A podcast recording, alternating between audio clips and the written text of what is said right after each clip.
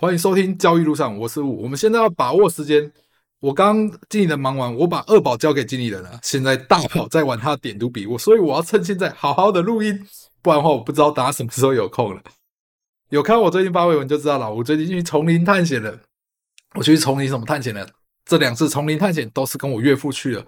我去了第一次之后，我原本以为我不会再去丛林探险，但是我又去了丛林探险了。我第一次去是跟我岳父去，因为他那时候。要找水源，就是有一块地以后，它附近没有水源，他要去找一个水源，所以那时候我们就要去爬山，过去翻一个山头，看看对岸，对，就翻过一个山头，看一下那里有没有水源可以去接水管啊、抽水这些。之后那时候我想说，可能是一件很简单的事情，但是到了当地之后，我才觉得绝对不是一件简单的事情。我看到那个斜坡，就是斜到人是没有办法走上去的。那斜坡我们上去要怎么上去呢？我们需要用侧身走。然后还不一定站得稳哦，就那个斜坡，我觉得应该有六七十度以上吧，就是非常斜的斜坡。上那山之后，我每到一个地方，就是要踩着树或者拉着一棵树才有办法稳，而且那树上面还会有刺，真的有够痛苦。所以那时候我觉得，我如果我应该不会再有这一次丛林探险。那时候第一次的时候，我就在爬那个山之后，我真的非常佩服我岳父，因为我岳父是金门的特种部队。他真的有够变态，竟然可以这样爬山爬那么稳健。我不得不说，那天我可能也是一个不怕死的家伙。我常常就穿着拖鞋。那一天我想说，只是找个水源应该不会太困难。我竟然穿着拖鞋去爬那个。我如果没记错啊，大部分我都穿穿着拖鞋。但是这次我学乖了。这次第二次，因为我第一次经验，那时候回来以后我就想说，靠，我竟然可以，真的我是觉得我竟然可以活着回来，因为那个非常斜，一个不小心可能就滑下去了。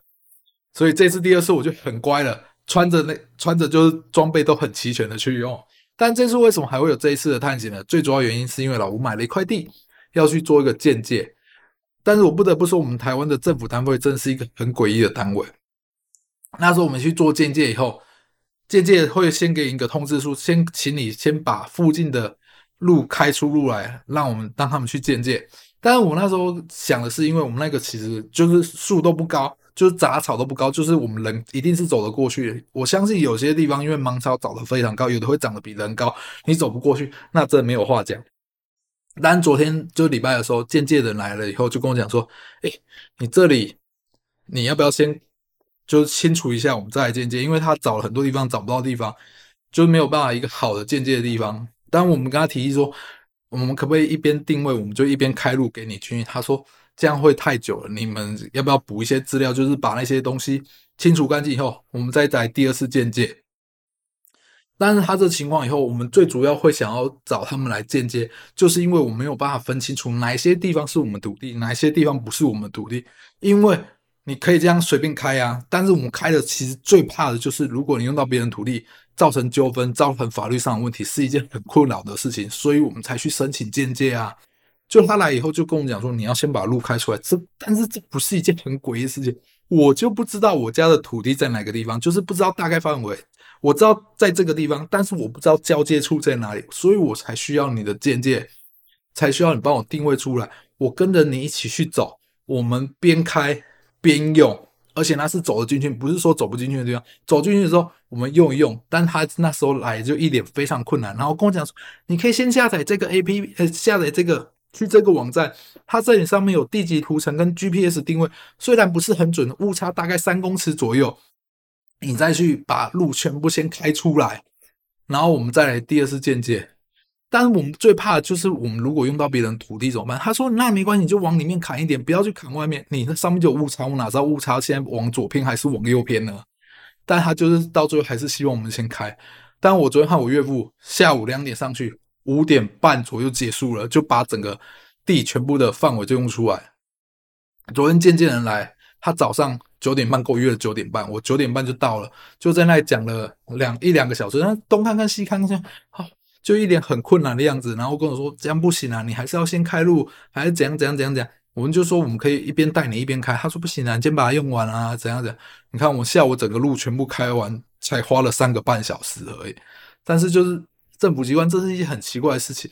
其实有跟他们走，我们可以少了少走很多路，就是至少我们开路会是正确的，因为他们有那个定位的系统，他们定位系统一定是更专业的。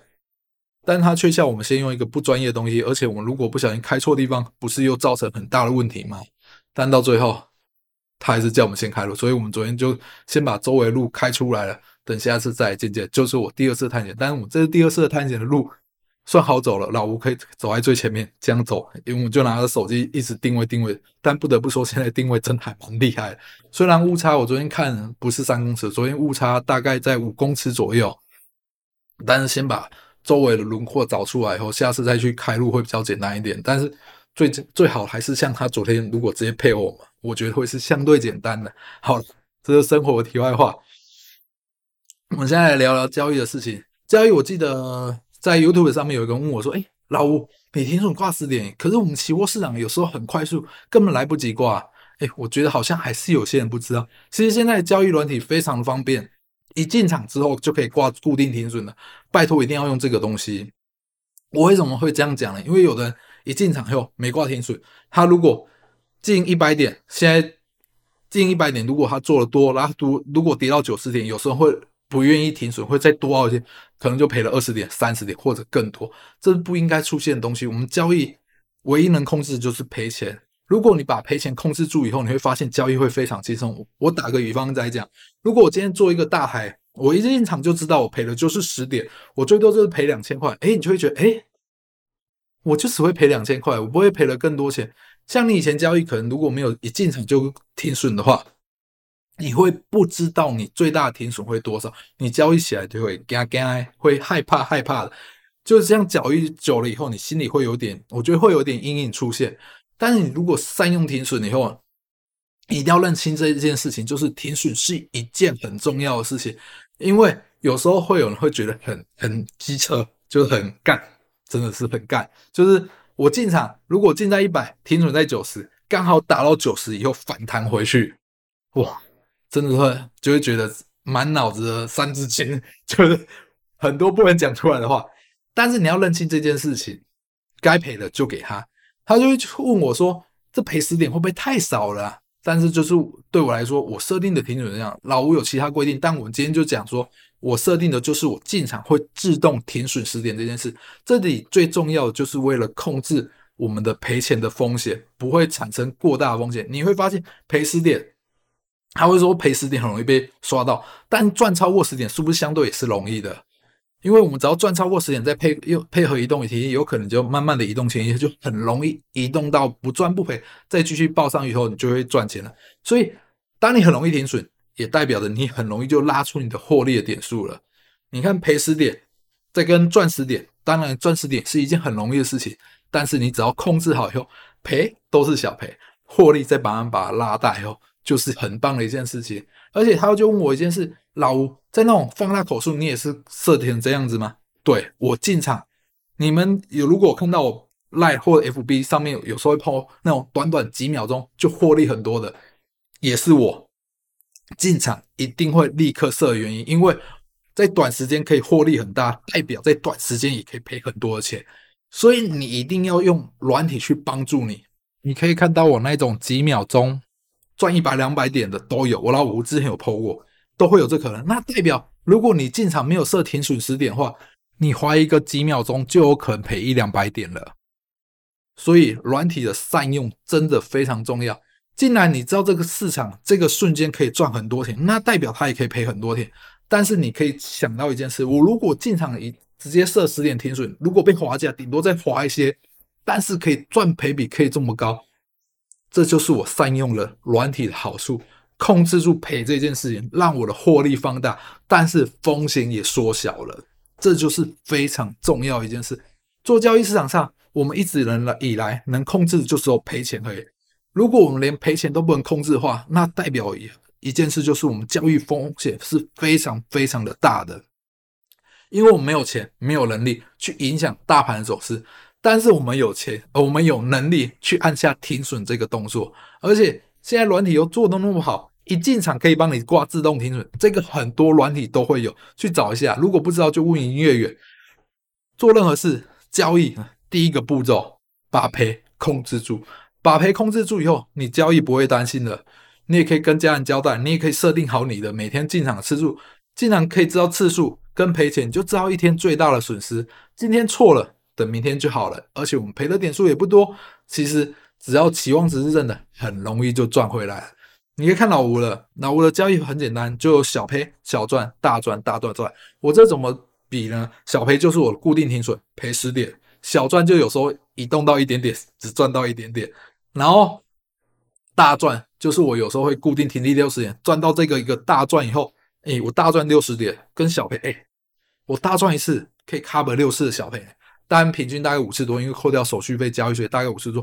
如果做到大赚呢？我这边所谓的大赚，就是今天趋势盘一直拉，一直拉，赚到一百、两百点、三四百点，这样赚一次就可以 cover 掉非常多次的小费。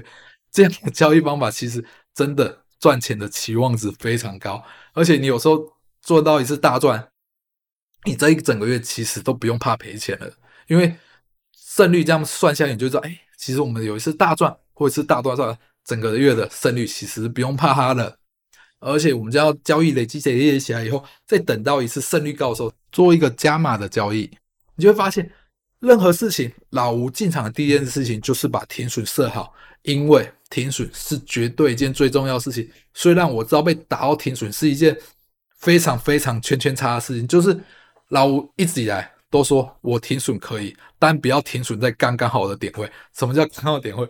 就是我。进在多在一百，停损在九十，然后就反转走，这个真是我觉得最干的一件事。可是如果真的是，也就送给他了，我们就等待下次的交易机会。这是我想跟大家讲的，停损是一件非常重要的这件事。控制好停损以后，你交易会非常轻松。再把获利移动停利这种方式重复的去操作来，你就会发现你的资金累积的越来越多了。家人也会开心，因为他看到你赚钱，他也开心；他也看到你有把钱转给他，他也开心。他越来越不会去管理，你就会发现这其实是一个往好的方面一直去发展的事情。好啦，今天了解就到这里。我们二宝跟大宝竟然没来吵我，真的是太神奇的一件事了。好啦，有什么问题欢迎留言给我。今天聊就到这里哦，谢谢大家，拜拜。